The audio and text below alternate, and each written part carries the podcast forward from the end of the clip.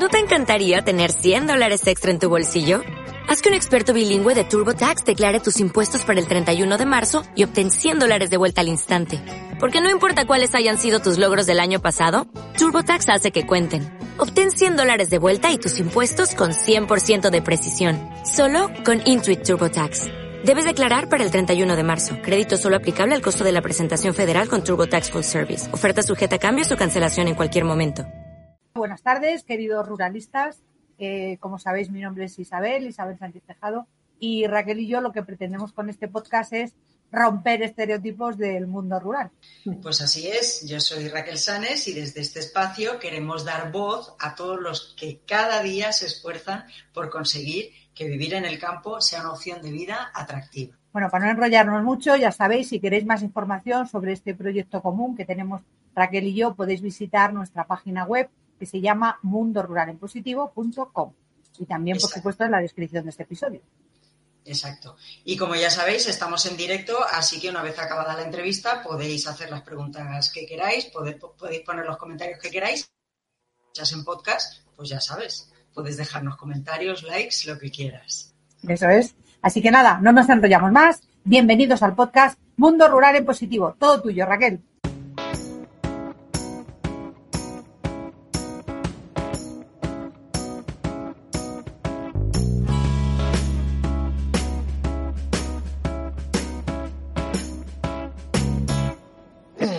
Pues muy buenas tardes. Hoy nos acompaña una gran mujer. Es María Vale, que es directora de turismo de Portugal en España, con sede en Madrid, desde octubre de 2014. María, además, ha sido miembro de la Junta Directiva de Turismo de Portugal, responsable de las áreas de formación y comunicación, adjunta en el Ministerio de Economía para el área de comunicación corresponsal de SIC y Diario de Noticias en Madrid, adjunta en la Secretaría General Iberoamericana en Madrid, consejera de prensa en la Embajada de Portugal en Madrid, redactora jefe del Diario de Noticias, redactora de Política y Asuntos Europeos del Diario de Noticias, coautora del programa de televisión Aquí Europa, periodista del Diario de Noticias Radio Antena 1 y RTP y coordinadora de animación y turismo en los albergues juveniles de Portugal. ¡Wow! Bienvenida María, muy buenas tardes. ¡Qué trayectoria tan interesante! ¿Quieres añadir algo a tu presentación? Bueno, hola. Primero, muy buenas tardes, muy buenas tardes a las dos, muy buenas tardes a todos los oyentes. Es un, placer enorme estar aquí. Gracias por la invitación. Eh, sí, la verdad es que Em, mi trayectoria es siempre, em, como os decía hace poco, como tipo saltimbanqui, ¿no? Eh, pero la verdad, eh, y todavía hoy, la verdad es que yo me he licenciado en Historia, Historia de Arte, es son mis dos cursos de formación universitaria, y después hice un posgrado en Comunicación y otro en em, Gestión Avanzada de Turismo, en Turismo en la Business School de la Universidad Católica. Y, entre tanto, la, la, gran, la gran parte de mi, de mi vida ha sido periodista. Durante 16 años periodista y fui la primera mujer jefa de redacción de el mayor diario de referencia en Portugal, que es el Diario de Noticias, todavía es un gran diario, muy centenario, casi con 200 años y mm, donde había muy pocas mujeres. Y siempre, siempre he pedido a los directores para que me dejaran en el verano hacer reportajes sobre el interior del país. Me, para, para esos suplementos que había de verano, de viajar de verano, yo era la que se motivaba más para ir por el país y descubrir el país y descubrir pequeñas historias. He ganado algunos premios con pequeñitas historias. Un día se puedo, las contaré aquí porque son historias muy bonitas. Y, y, bueno, y además hice siempre una formación, eh, me gustó mucho siempre eh, la idea de poder contar historias, me gusta mucho escribir e hice una formación en storytelling con el Aspen Institute. Entonces, cómo contar historias que pueden ser largas en ocho minutos y encantar un poco a la gente que las escucha. mi trayectoria es siempre una trayectoria en la área de la comunicación. Comunicar y al mismo tiempo eh, me, gusta, me gusta mucho la política como forma de poder cambiar el mundo. Pienso que los políticos cada vez más, y esta nueva generación lo pide, tienen que ser distintos, tienen que ser mucho más reales, tienen que bajar a la realidad y entender eh, lo que es eh, más que las actitudes de la gente, un poco el sentir, ¿no? Cómo se siente la gente. Eh, es, es, verdad que no puedes cambiar todo de una vez, pero por lo menos saber lo que es lo que la gente piensa. Y eso me hice también dedicarme mucho en periodismo política. Oye, María, y acabaste eh, como directora de turismo de Portugal en España.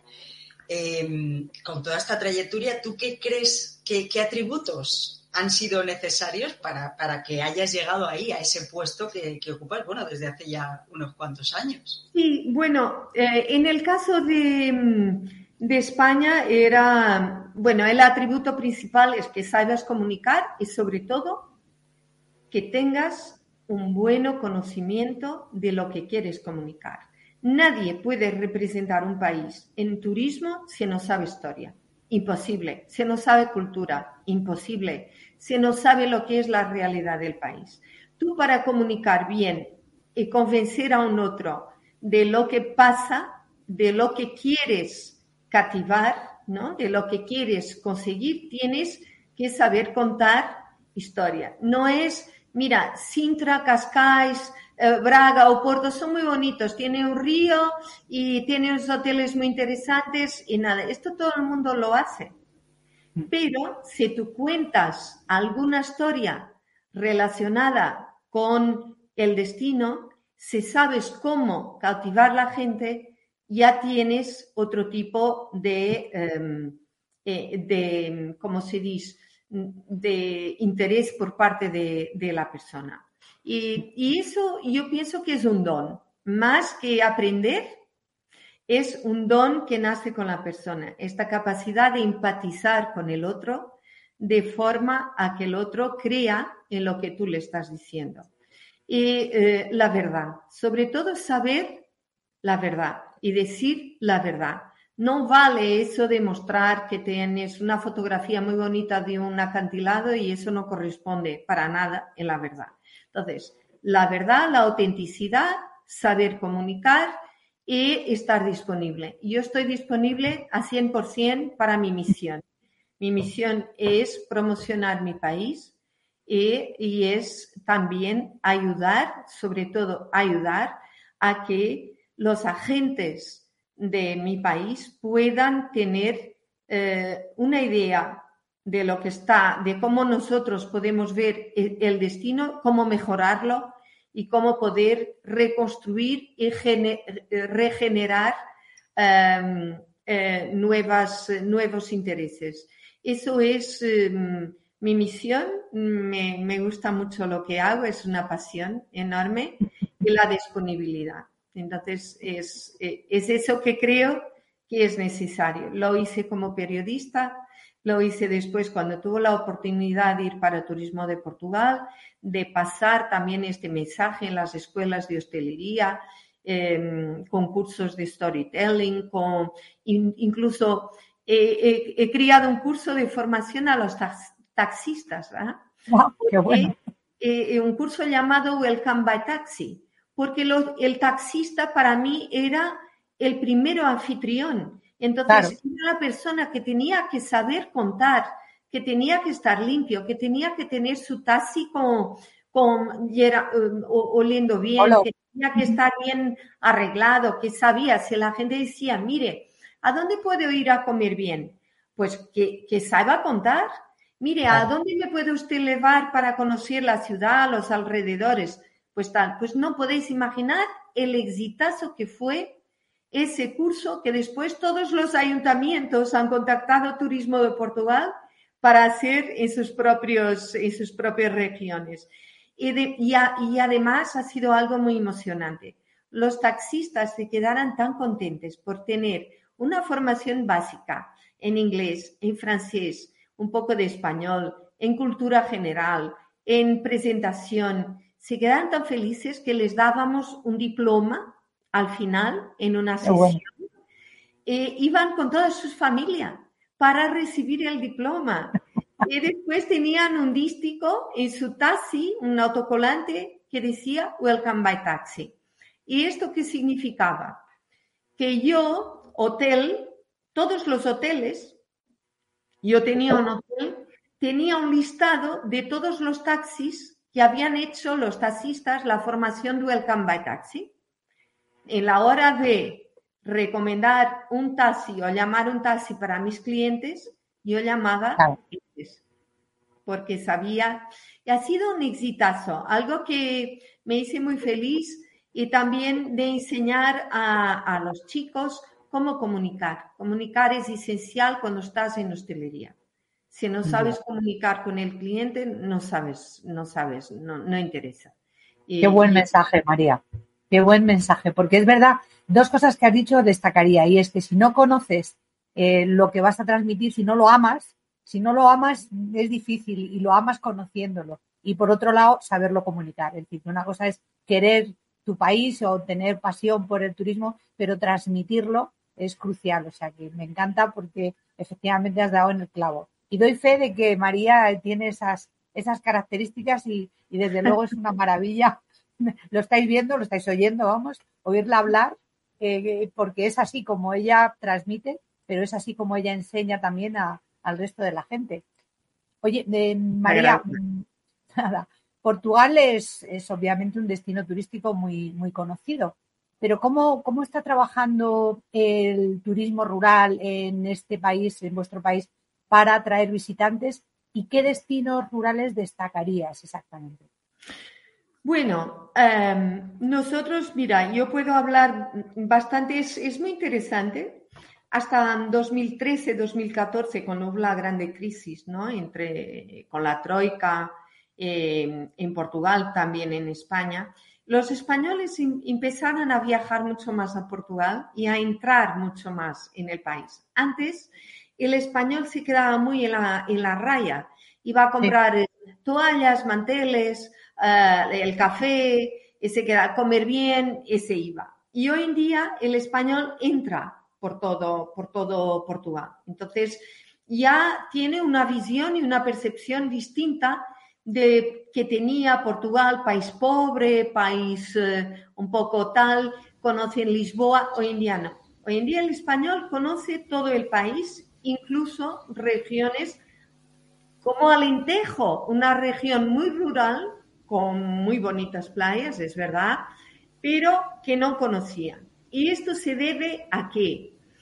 se debe a que mucha gente, mucha gente, y nosotros tenemos realmente un turismo rural muy, muy de excelencia, mucha gente ha recuperado sus casas de los abuelos, los palacios de las fincas antiguas de la familia, las herdades, como llamamos, ¿no? Las grandes eh, eh, fincas que, tenemos, que, que había pues para ganado, para para el vino, lo han recuperado y hay yo como una, una idea de que em, realmente nuestro país tenía tanta diversidad en su interior que el turismo podría beneficiar de eso. Entonces, también el turismo, el turismo de Portugal, eh, el Ministerio de Economía, la Secretaría de Estado de Turismo, han apoyado mucho que este turismo en el interior, los fondos europeos, muy importante, que la gente pudiera vivir del turismo eh, en el interior del país. Entonces, este fue, y claro, tú no, tú ves, incluso Lubotá ya ha abierto en Melides, cerca de Comporta, un, un, alojamiento rural. Cuesta mil euros por, por día, pero bueno, es rural está ahí, y vive de la, de, la economía local, porque después tienen, hay un caso muy interesante que es Casas do Coro, eh, en, en, un pueblo en el centro de Portugal que es Marialva, pues los dueños son dueños de una fábrica textil muy conocida y han descubierto un pueblo y comprarán todas las casas y hoy en día es un alojamiento de cinco estrellas, pero de una calidad espectacular. Un caso de dos farmacéuticos de una empresa farmacéutica muy conocida que han recuperado una torre muy bonita de un castillo muy cerca de Badajoz, en la zona de que es Torre de Palma, en Monforte. Lo que han hecho es indescriptible porque han contratado un magnífico arquitecto que ha recuperado la torre, ha recuperado las casas de los antiguos trabajadores agrícolas, han hecho pequeñas casas pues para, para, para alojamiento, cosas que han empezado a hacerse en todo el Portugal, de, de norte a sur, a nivel de turismo rural, y con mucho éxito y realmente eh, con mucho cariño, porque tienen una atención muy, muy propia, tienen la decoración muy, muy bonita, las cosas son realmente muy interesantes. Entonces, yo destacaría como directora de turismo de Portugal, Isabel, y Raquel, me vais a disculpar, pero tengo que destacar las siete regiones. Entonces, Porto Norte, que, bueno, pues incluye Tras Montes, que es una zona muy virgen todavía, muy virgen. Es la zona que está ahí fronteriza con Zamora, Castilla y León. Es una zona muy pura, que tiene termas.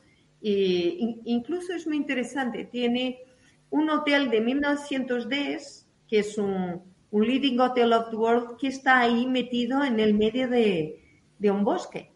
Y, imagina como el turismo rural en esa ocasión ya era, eh, por las termas, algo muy importante.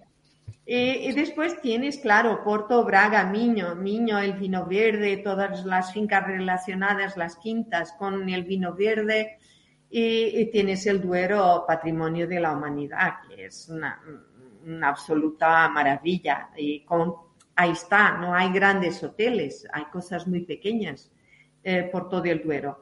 Después tienes el centro de Portugal, que es una región muy grande donde tienes pueblos históricos. Otra medida muy importante, empezar a agregar, a juntar, a crear asociaciones asociaciones de los pueblos históricos de Portugal, las aldeas históricas de Portugal, pues están haciendo un trabajo espectacular de sostenibilidad, de trayectos ciclovías, de trayectos con coche eléctrico entre todos los pueblos, de pequeñas casitas, de mantener artesanos, de mantener em, las tradiciones, la forma de comer, eh, la agricultura biológica, pues se está haciendo ahí de una forma espectacular. Los pueblos históricos, los pueblos de montaña, hay casos de aldeas en la Serra de Losá, en el centro de Portugal, de aldeas. Eh, mira, ahí hay una tradición, había una tradición de hippies que se fueran ahí en los años 60. Los hippies se quedaron, los pueblos se quedaron vacíos de habitantes y los hippies ocuparan y compraran los pueblos. Entonces hay casos como, uh, como Cerdera Village, que son de, uno, de dos, una pareja de holandeses que hacen un trabajo espectacular. Todos los años invitan al mayor, mm, al mayor eh, ceramista de cerámica haiku japonés a ir ahí dar masterclasses y hacer eh, en el horno de cerámica sin fuego, que lo tienen ahí, hace escultura en madera. Eh, están en un sitio que para llegar ahí es bastante complicado, pero son un tiene un exitazo. Es gente que realmente ha aprovechado las, eh, bueno, centro de Portugal, muy rural, muy rural, tiene ciudades como Coimbra, como Leiría, como tal, que son ciudades que tienen hoteles, pero sobre todo vive del mundo rural. Después tienes Lisboa y sus alrededores.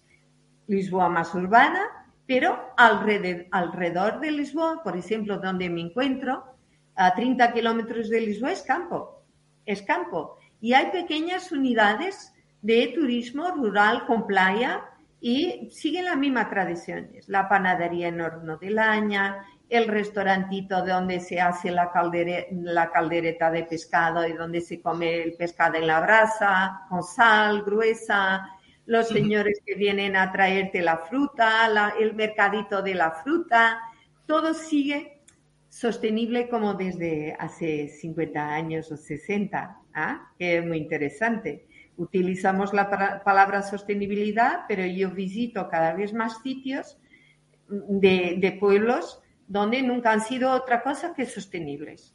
Entonces, y ahí es, es muy fácil, ¿no?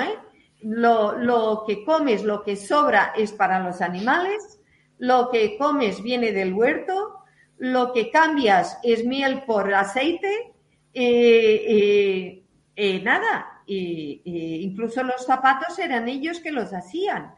y la bolsa de pan de toda la vida es en tejido, de, de sobras de tejidos de la colcha, de la sábana y tal, que lo cosen y hacen unas bolsas preciosas, súper bonitas.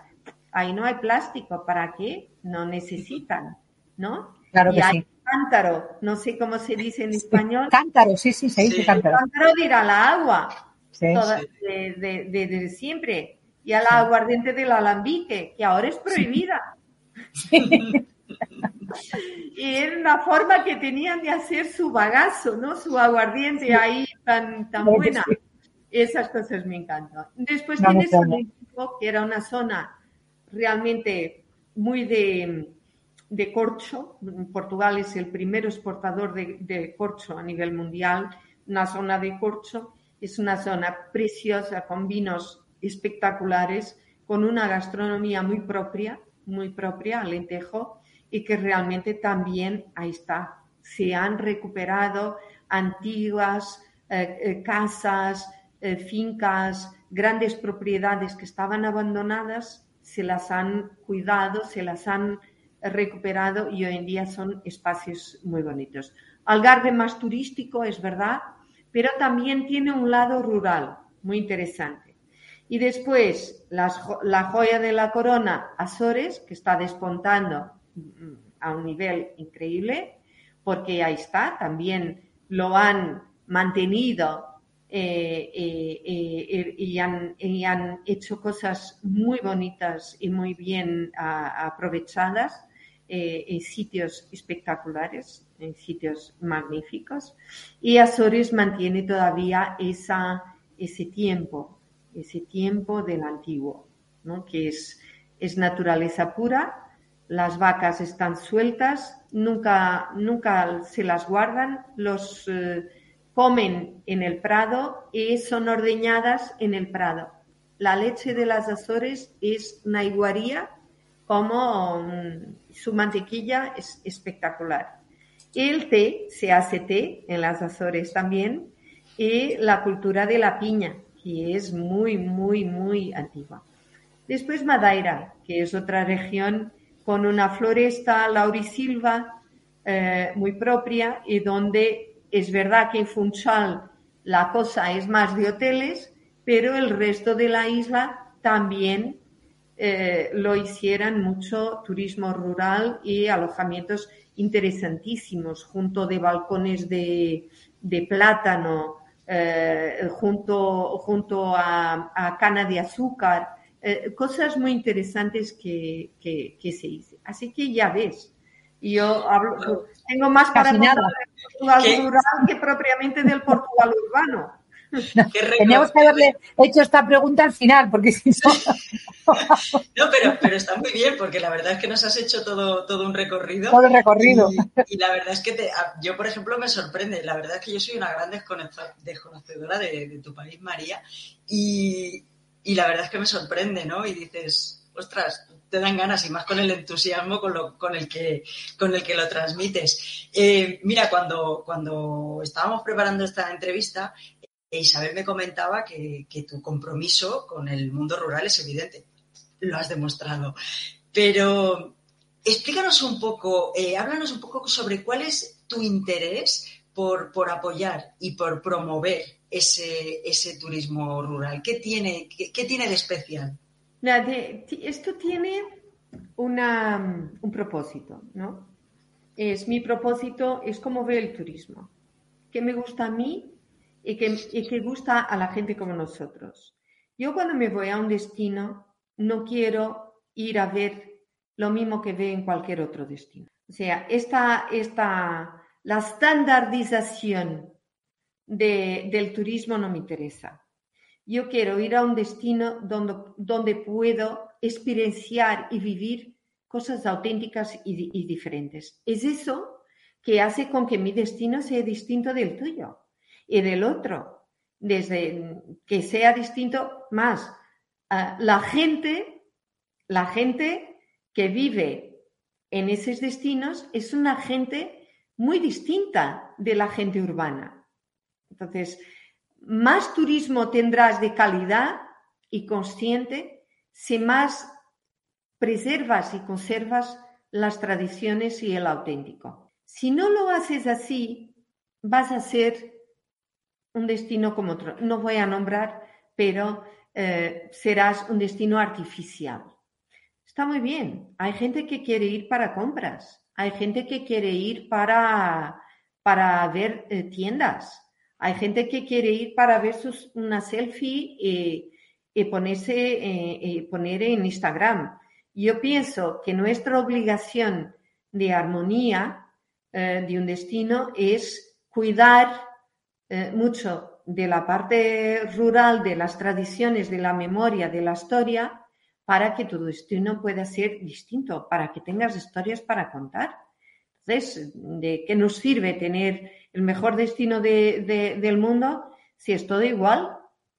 Y, hay, y, lo que pasa es que esos destinos están en peligro, porque la gente sabe, mira, yo cuido de unos pueblos que me interesa, eh, que son, es eh, un interés muy emocional porque la gente siempre, siempre nos engancha. ¿no? Con sus, historias, su ser. Y em, ellos eh, ahí tienen una forma de hacer el pan, de, cantar, de, de, vestirse. Son rituales que tienen desde la edad del hierro.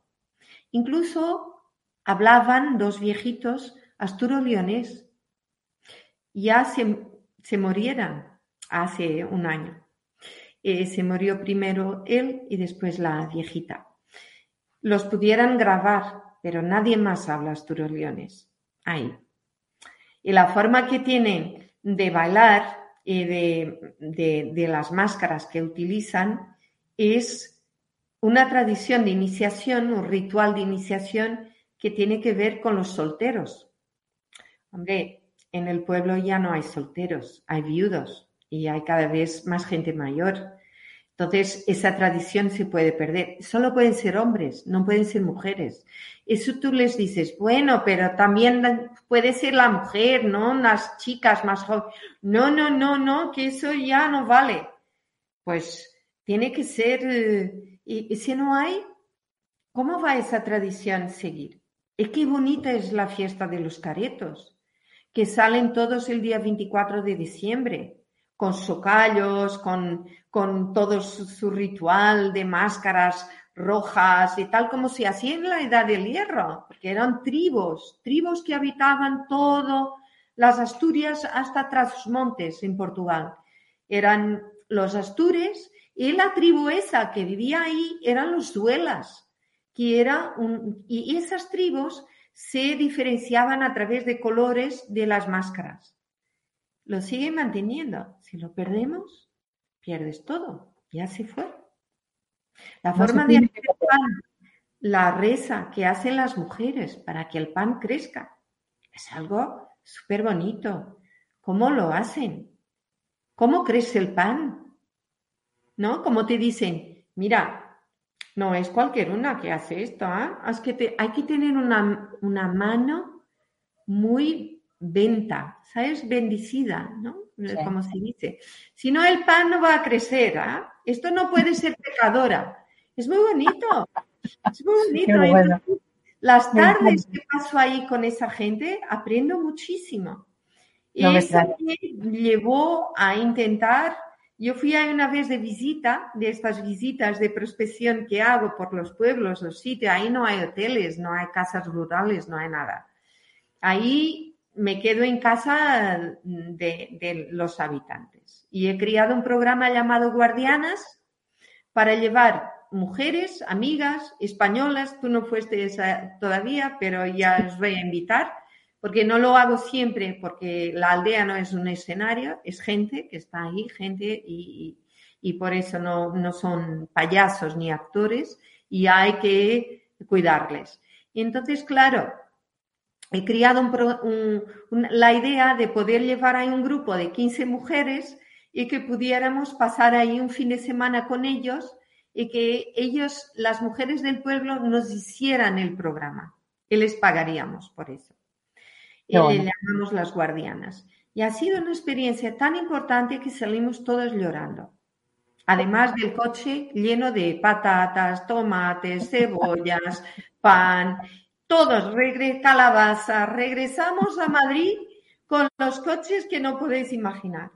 Pero ese fin de semana en que nos quedamos a dormir en las habitaciones de sus casas, que las prepararan con las mejores sábanas que olían a jabón de ese del río, ¿no? Con la sábana esa de lino duro, ¿no? Pero que tú sientes mm, el olor, eh, la habitación sencilla, humilde, pero lo que nos proporcionaran, desde aprender a hacer estas, desde ir a aprender a hacer el pan, cómo se enciende un horno de pan comunitario, cómo se hace, qué tipo de leña utilizar, cuándo se sabe que está bueno para poner el pan. Todo, es, todo esto es algo que, el turismo tiene que aprovechar. Que el turismo tiene que aprovechar, porque es sabiduría. Y esto, como puedes ver, lo que me une a, los pueblos, lo que me hice hacer con el gobierno español un acuerdo de cooperación transfronteriza para el turismo, para que pudiéramos desarrollar proyectos en, las, en la RAI, en las regiones eh, de la RAI, proyectos culturales, festivales, también rutas. Eh, desarrollamos una ruta muy bonita de los molinos. Eh, de agua entre pueblos, pueblos de Zamora y de Portugal, ahí en Montes, justamente en la raya, recuperamos molinos de agua. Todo esto tiene, tiene que ver, eh, no quiero hablar en yo, porque el yo siempre es ego, pero necesitamos de gente que se motive y que se anime por preservar. Y yo me siento una misionera de la preservación. Eso es una buena expresión, la misionera de la preservación. Oye, acabas de dejar clarísimo que el turismo rural, desde luego, ofrece experiencias auténticas. Y eso es lo que creo que te iba a preguntar ahora si pudieras compartir, además de esas historias que nos has contado, alguna historia inspiradora de los viajeros. O sea, si conoces alguna historia de esos viajeros que hayan tenido experiencias memorables en zonas rurales de Portugal. Bueno, eso hay. Tú sabes que los inquéritos de satisfacción que hacemos, em, que hacemos en Portugal, en los aeropuertos sobre todo, cuando se pregunta qué más te ha gustado en Portugal, la gente nunca, la mayoría, la gran mayoría, 80%, dice la gente. La gente. O sea, no es ni la Torre de Belén, ni Jerónimos, ni los pasteles de Belén, ni nada. Los pasteles pueden venir en segundo lugar. Pero la gente es eh, lo que realmente eh, eh, marca el grande, la gran diferencia. Y yo diría que eso es lo que los turistas aprecian en nuestro país. El portugués es muy dulce, es muy cercano, no es difusivo, no es, eh, eh, no es como el español, por ejemplo, hay una gran diferencia, es muy interesante. Cada cual es como es, ¿no? Y a mí me encantan las dos formas de estar en la vida. Y me encanta España, me encanta la forma como son los españoles, pero el portugués es menos difusivo. es más eh, introspectivo, ¿no? es más observador, es más tranquilo. No hace el ruido que, que, hacen los españoles en una comida o en una cena en un restaurante. Jamás. Tú entras en un restaurante en Portugal y toda la gente habla muy bajito para que nadie eh, escuche. Y eso, eso, es, si escucha más la televisión, donde hay televisión, si escucha más la televisión. conversaciones. Y, pero es verdad que la gente se, se deja marcar mucho por em, el turista, por la amabilidad. Es, eh, la amabilidad es, es, una, es una experiencia.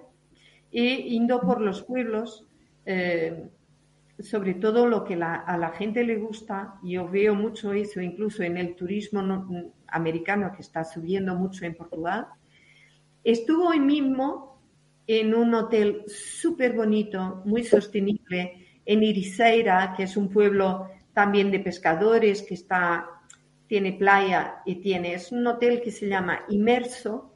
No podéis imaginar es un hotel de cinco estrellas totalmente relax, descontraído.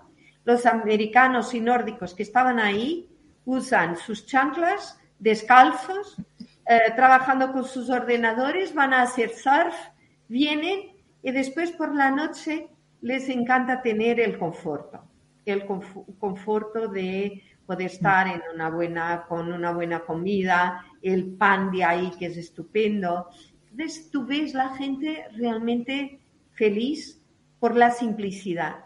Yo digo siempre, nosotros no necesitamos de mucho brillo en el lujo. Nuestro lujo tiene que ser el lujo del auténtico, que es llegar a un pueblo y la gente estar haciendo una sopa en esas, eh, en esas em, sartenes o como se llama, panela, nosotros le llamamos panela, de hierro, de mm. esas que tienen tres Calderos.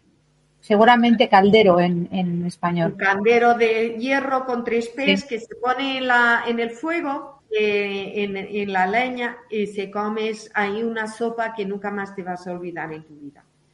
Esto, esto es, eh, esto es muy, mucho Portugal, es así. Y entonces la gente esto no olvida.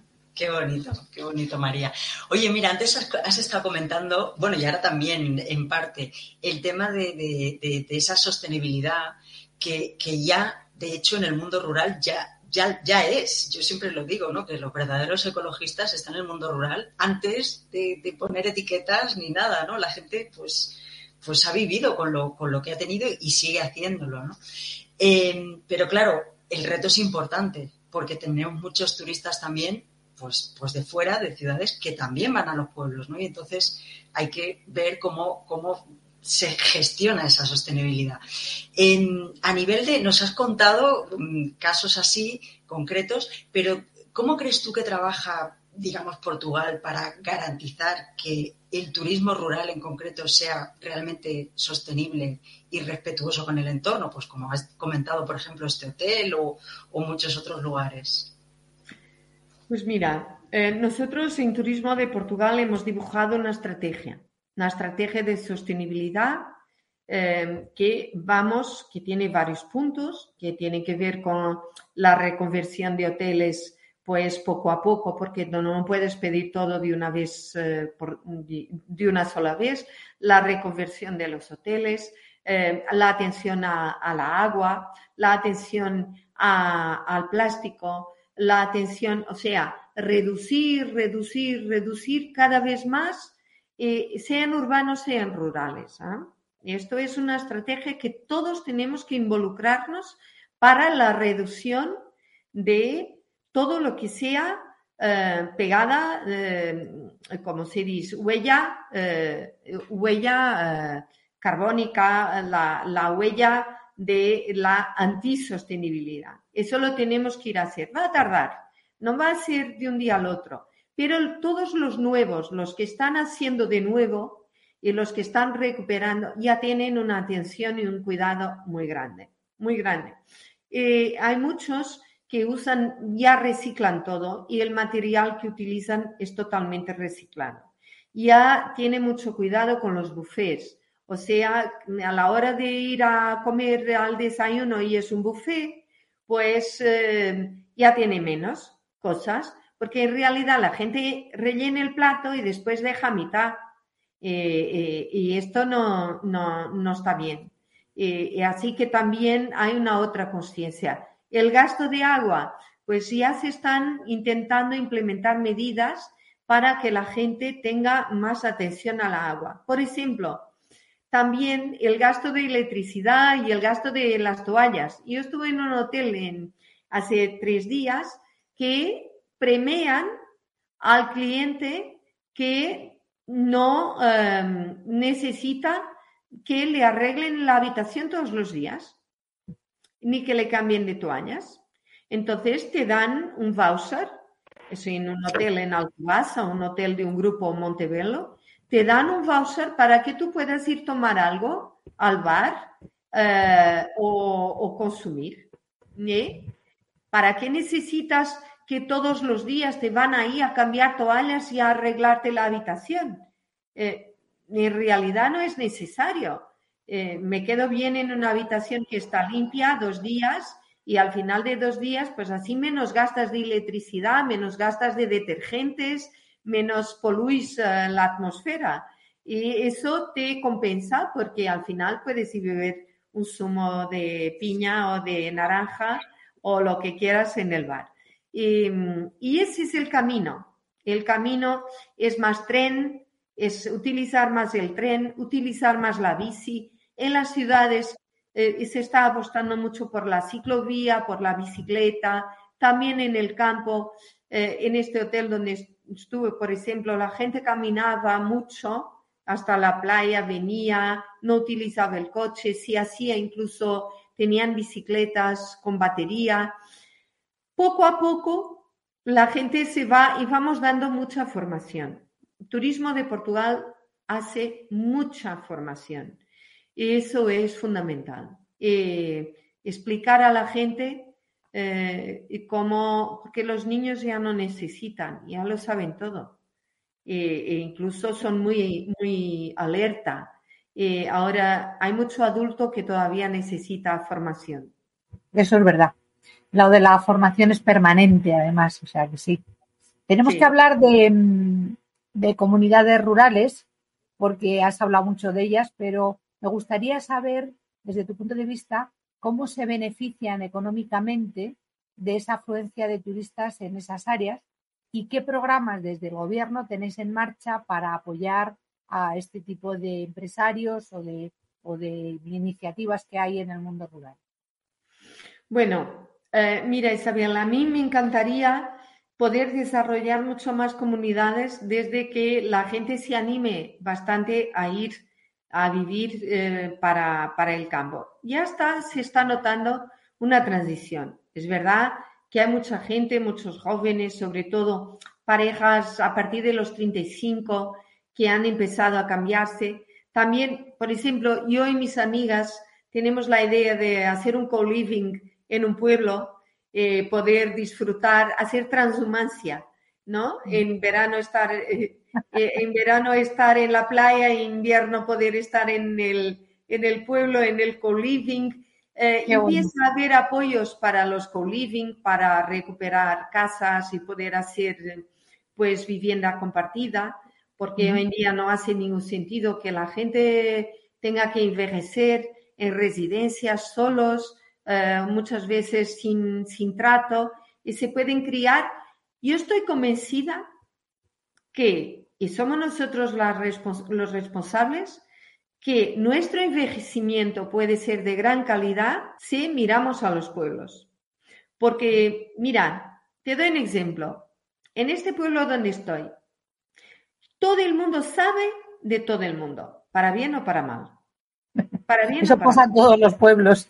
Si la viejita dona Margarida no va al supermercado mañana, pues alguien del supermercado va a preguntar dónde está Margarida.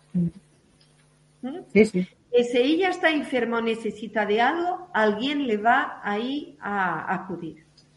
Y esto se pueden hacer en pueblos que están vacíos y que se pueden recuperar para este tipo de, futuro. ¿Es necesario ser rico? No, bueno, vamos a entrar en qué decías. ¿Qué líneas hay? Pues el gobierno tiene una agenda para el interior del país.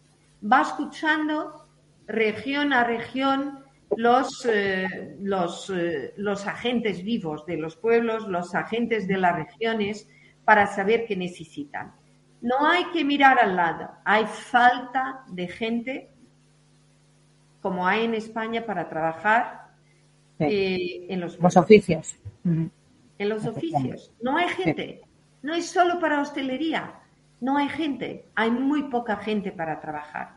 Y en hostelería es un drama y en turismo es un drama, porque la verdad, nosotros hablamos de esto, de lo que estamos ah, hablando, pero atención, a un joven hoy en día, si le das bien formado con un curso, se, no es porque tenga mejores oportunidades fuera, es porque le gusta ir fuera, quiere ir fuera. No es porque sea mejor, es que quiere hacer una experiencia fuera del país tiene todo el derecho a hacerlo. Y lo importante es que vuelva con esa experiencia luego. Claro, lo importante es que vuelva.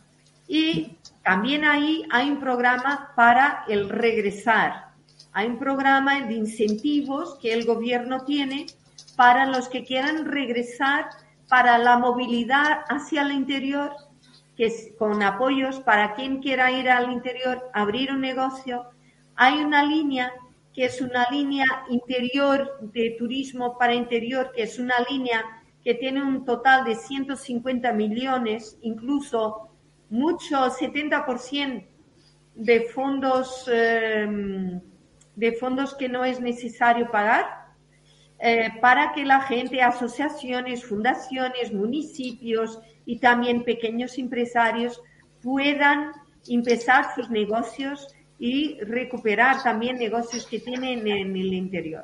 Entonces, y hay fondos europeos. Tenemos en este momento el PRR lleno con mucho dinero para poder hacer cosas distintas y para poder ir junto de las regiones, eh, reivindicar ese dinero para hacer proyectos. En mi opinión, lo que sería necesario es tener un balcón en cada región o en cada municipio para que la gente pueda tener ayuda para, desarrollar los proyectos. La mayor parte de la gente no sabe cómo candidatarse a un fondo. Es complicado.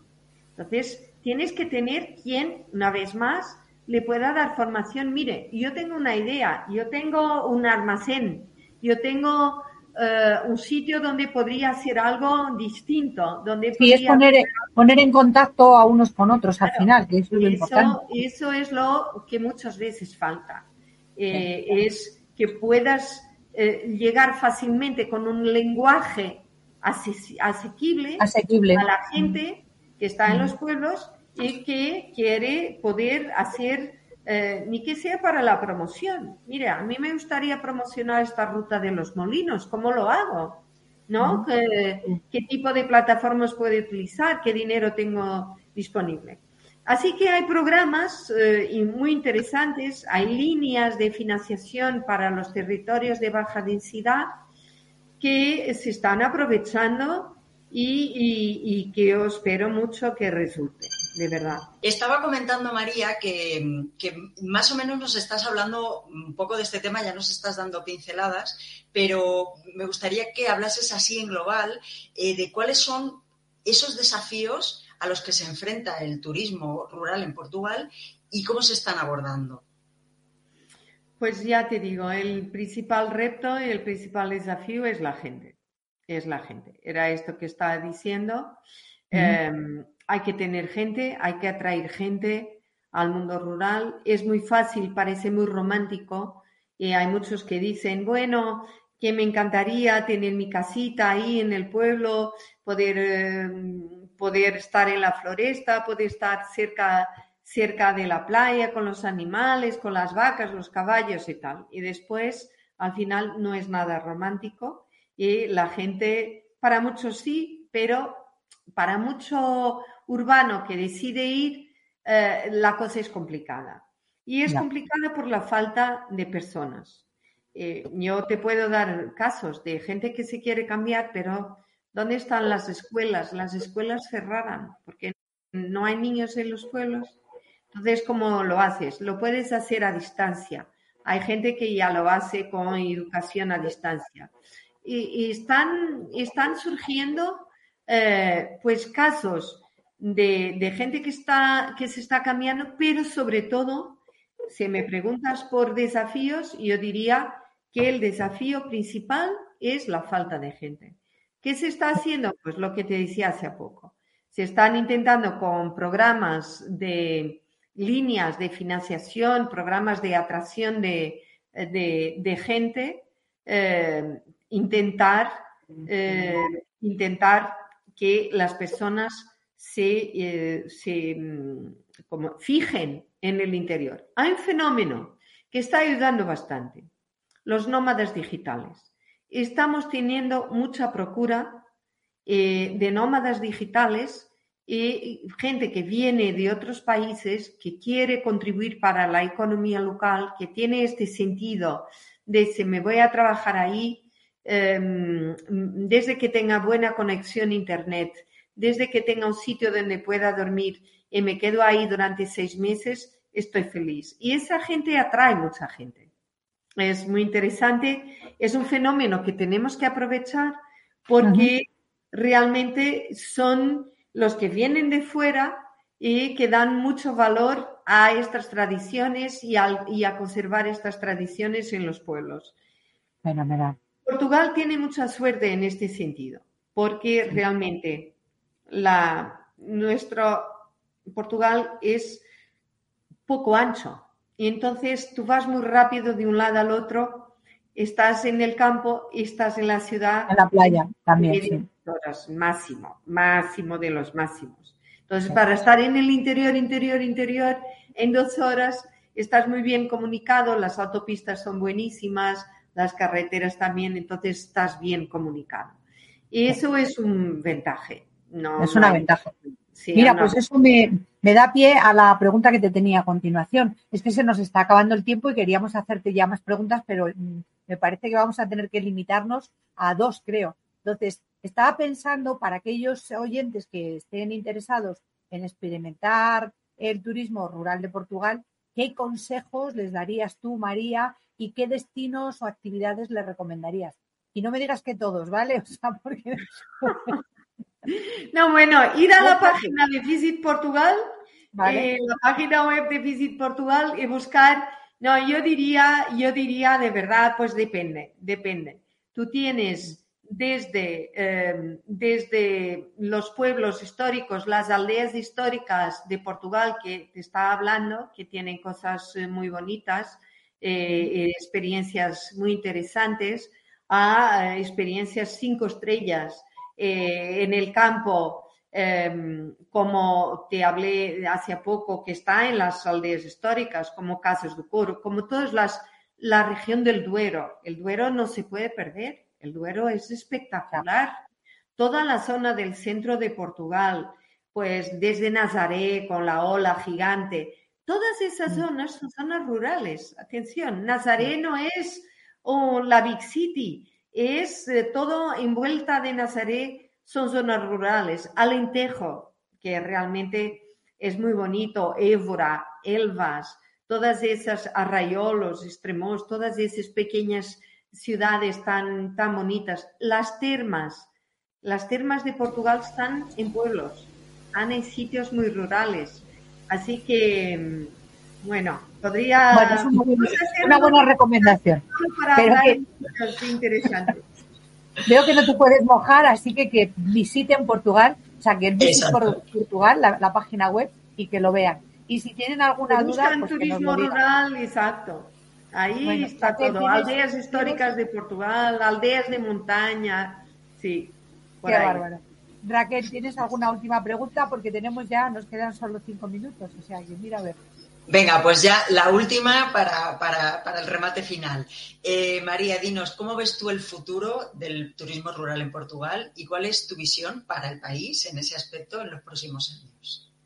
Mira, pues yo eh, repito un, poco, ¿no? Mi, visión de, mi, visión del futuro está en el turismo rural. Atención. Por esto, si trabajamos para mantener tradiciones y autenticidad, el turismo consciente, el turista consciente que va a pagar más para hacer turismo, quiere naturaleza, quiere dormir bien, quiere buena comida, quiere comida eh, del huerto, quiere comida sana porque quiere, sabe que si se come bien, vive más, se come bien, tiene menos problemas de salud. Entonces, esto es muy, muy importante. Quiere comer el queso fresco, quiere comer el queso de cabra porque es, es también muy sano. Quiere las setas, quiere los huevos de la galina que no sean blancos, que sean amarillos, que sean de ahí. Entonces, quiere pasear, quiere respirar bien. Mira que yo, hace unos años decía, el próximo grande reto que vamos a tener en el turismo va a ser la calidad del aire. Mira que va a haber turistas que van a, ver qué calidad de aire hay en ese sitio para poder ir ahí. Ya verás cómo va a ser. La calidad del aire es importantísima. Si no, ¿por qué pagamos tanto para hacer cámara hiperbárica? El oxígeno. ¿No? Cuando antes la gente se iba a cuidar de la tuberculosis y a tratar de, en la montaña. tuberculosis en los sanatorios que se quedaban ¿dónde? ¿Dónde? En la montaña, siempre en sí. En la montaña, en pueblos. Efectivamente. Esto es un ciclo. Entonces, después de esas grandes aventuras que tuvimos todos por las ciudades, el campo, la naturaleza es la madre que cuida. Y ahí volveremos. Qué bueno. Bueno, me encanta porque además ya sabes, yo el pie de firma de mis, de mis correos y todo es ese, el futuro está en el mundo rural. Para mí es, está clarísimo. Para mí igual. Exacto, o sea que sé que coincidíamos en esto. Tengo la suerte de conocer a María eh, no hace mucho, pero lo poco que la he conocido, la verdad es que coincidimos en muchísimos planteamientos de vida y, sobre todo la pasión por el turismo, creo que es lo que más nos une. O sea que me, me encanta. Eh, Raquel, si quieres, te agradece ya porque creo que vamos cerrando, que estamos ya, hay 58, así que tú misma. Eh, bueno, yo solo quería decir, eh, María, que muchísimas gracias por, por, compartir con nosotras esta tarde, porque nos has dado una idea espectacular de Portugal. Yo sabía que, por ejemplo, esto que has comentado de que hay muchos nómadas digitales, pero muchos, su destino mm, objetivo es Portugal, porque además el gobierno también ha hecho mucho por la fiscalidad y todo esto. O sea que, pero además todo esto que has contado me parece espectacular. Así que de verdad, Muchísimas gracias, María, y muchísimas gracias a, todos los que nos habéis acompañado en directo y a los que nos acompañaréis luego en podcast escuchándonos. Gracias a todos, ruralistas, porque con vosotros es posible este movimiento social del mundo rural en positivo. Pues María, si quieres, este es tu momento para despedirte de la audiencia y digas lo que quieras. Bueno, yo diría que eh, primero un gran placer, es, es, fantástico poder estar aquí, poder compartir. Eh, compartir también es un don y sobre todo reconocer la gente que piensa como nosotros y que es cada vez más, es, eh, es una felicidad. nuestra felicidad está en estas pequeñas cosas, que al final son las cosas que hacen que el mundo rural sea el mejor, sea el distinto y sea donde buscamos nuestra esencia. Y la esencia muchas veces está en estas palabras y en estas oportunidades. Por eso, muchas gracias de corazón. Qué buen mensaje para cerrar. Gracias, María, la verdad. Fenomenal. Pues ahora ya sí ha llegado la hora de despedir este episodio y nos despedimos de todas maneras hasta el próximo miércoles, no os olvidéis. Y a todos nos oiremos la próxima semana a las 7 de la tarde para seguir rompiendo estereotipos. Os esperamos. Os esperamos a todos, ya sabéis, si os ha gustado el episodio, dejad los comentarios, las preguntas, porque nos encanta vuestra participación. Y si escuchas este podcast, pues seguro que eres de esas personas que están comprometidas con el mundo rural, como Raquel y yo, y hoy, por supuesto, con María Vale, que es la directora de Turismo de Portugal en España. Para conocer más sobre este proyecto, recordad que podéis visitar nuestra página web mundoruralenpositivo.com y seguro que encuentras lo que buscas o si no, también te puedes poner en contacto con nosotras a través del correo info arroba. Y recuerda que puedes suscribirte a nuestro canal a través de tus plataformas de podcast favoritas, lo que tú quieras. Así que te esperamos el próximo miércoles para seguir hablando del mundo rural en positivo. Hasta el próximo miércoles.